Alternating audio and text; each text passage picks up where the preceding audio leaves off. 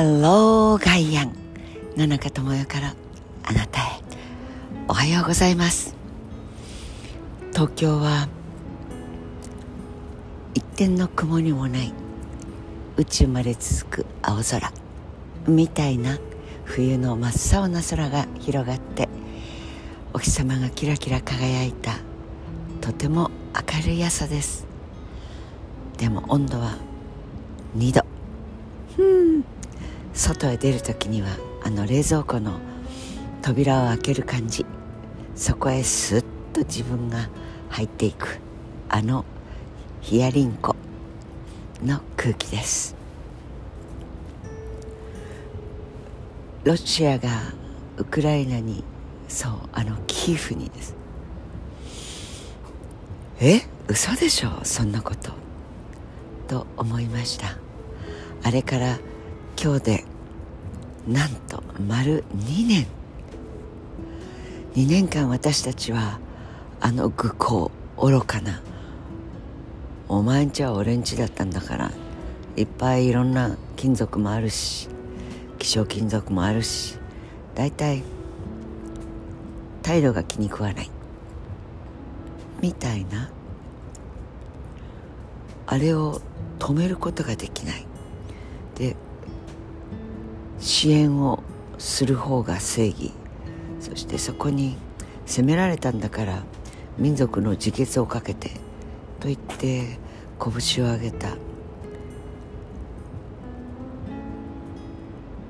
それを正義だと思いいや正義という名の第二次大戦後私たちが地球人がなんかやっぱりもうあんな原爆を落として集結してそしてヨーロッパではもうレジスタンスとナチともうどっちがどっちだって戦争やばいよ。街中廃墟だぜ。何としてももうやめと言ったんだからこのあと未来英語戦うのはやめよう。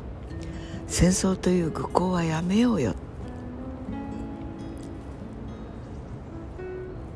人々は政府であれ人々一人一人の私という存在であれほとほとあのバカバカしい戦争人殺し殺し合い破壊し合いより多く破壊した方が勝つというこんなことやめようというのがすべからく教育のシステムでも政治のシステムでも経済という名の生きていくための営みでも私たち日本は憲法という政治であれ経済であれ人々の社会生活毎日のおはようおやすみ。その生活の中で一番みんながつまびらかにそして高らかにこれを守っていかなきゃいけないよという規則というその法律というそのてっぺんにいるそれを参考にしていろんな決め事も何事もここを参考にして参照して司法参照にして行政参照にして立法。これを三権分立。三権分流それでやっていこうねという憲法を作って今日に至っているわけです。でその決まりってのがさ民主主義ってやつじゃない？このロシアの愚行を認めたら民主主義の根幹が揺らいじゃうから支援しましょうね。という座組だったはずです。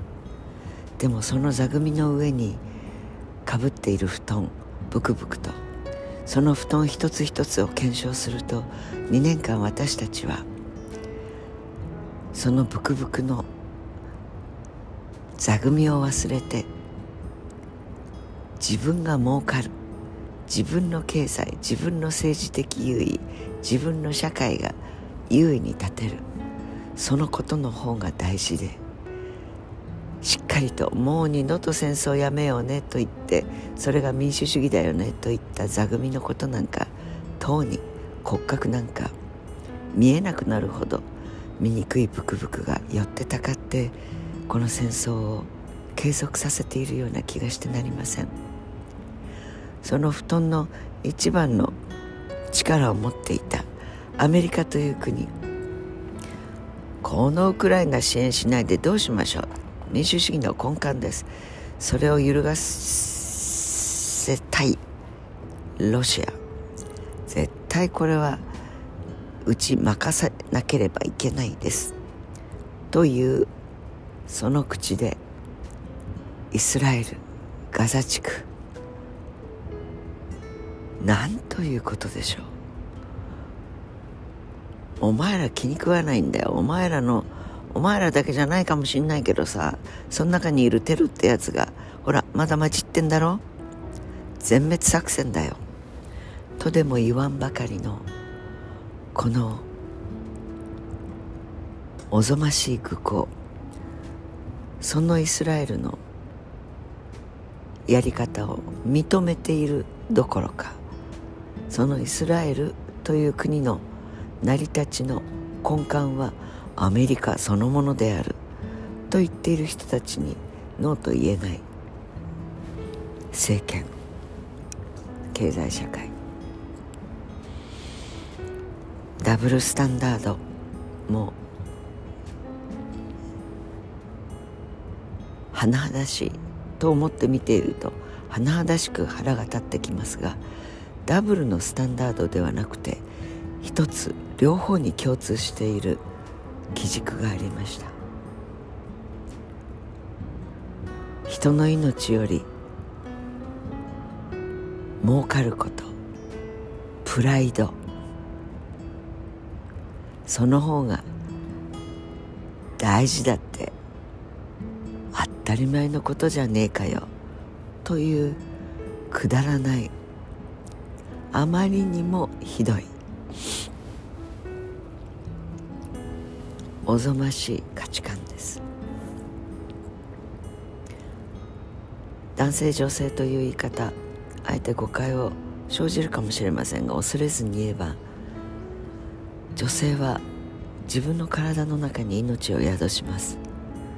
そしてそれを生み出してからもまあ面倒な手続きと面倒なエネルギーを注がないと一人の命ほっとけばうんちまみれおっぱいあげなければ干からびる。おむつを替えおっぱいをあげるというこの作業が面倒くさくはないのです。それがどんなに幸せでどんなに生きがいがあってどんなに愛おしくて手間がかかろうが何しようがああかわいいああありがたいというのが次の瞬間にというよりそれがないまぜになった。それを愛と呼べば大きな愛の作業をしていきます。つわり一つ生み出す前からもう乗り物用意をする方はあれが四六時中。乗り物用意を乗り物から降りれば少しすれば治りますよね。もつわりはそうはいきません。しかも重たくなって食べるものも匂いも上。なんてこったいというところからも始まります。まあ男女が愛し合うというあの幸せな瞬間があったにせよなかったにせよ何であるにせよ。命を宿すということはそういう作業の連続です。そうやって育てて愛おしんでそしてある時は喧嘩をしてある時はなんて生意気を言うんだこの野郎と思いながら育てたら国のためだから死んでこい。冗談じゃありませんよ。女性たちはそれに対して脳を平気でプライド？はあ？振り上げた拳の下ろし方がわからない？はあ？冗談じゃありません。反戦運動ではないです。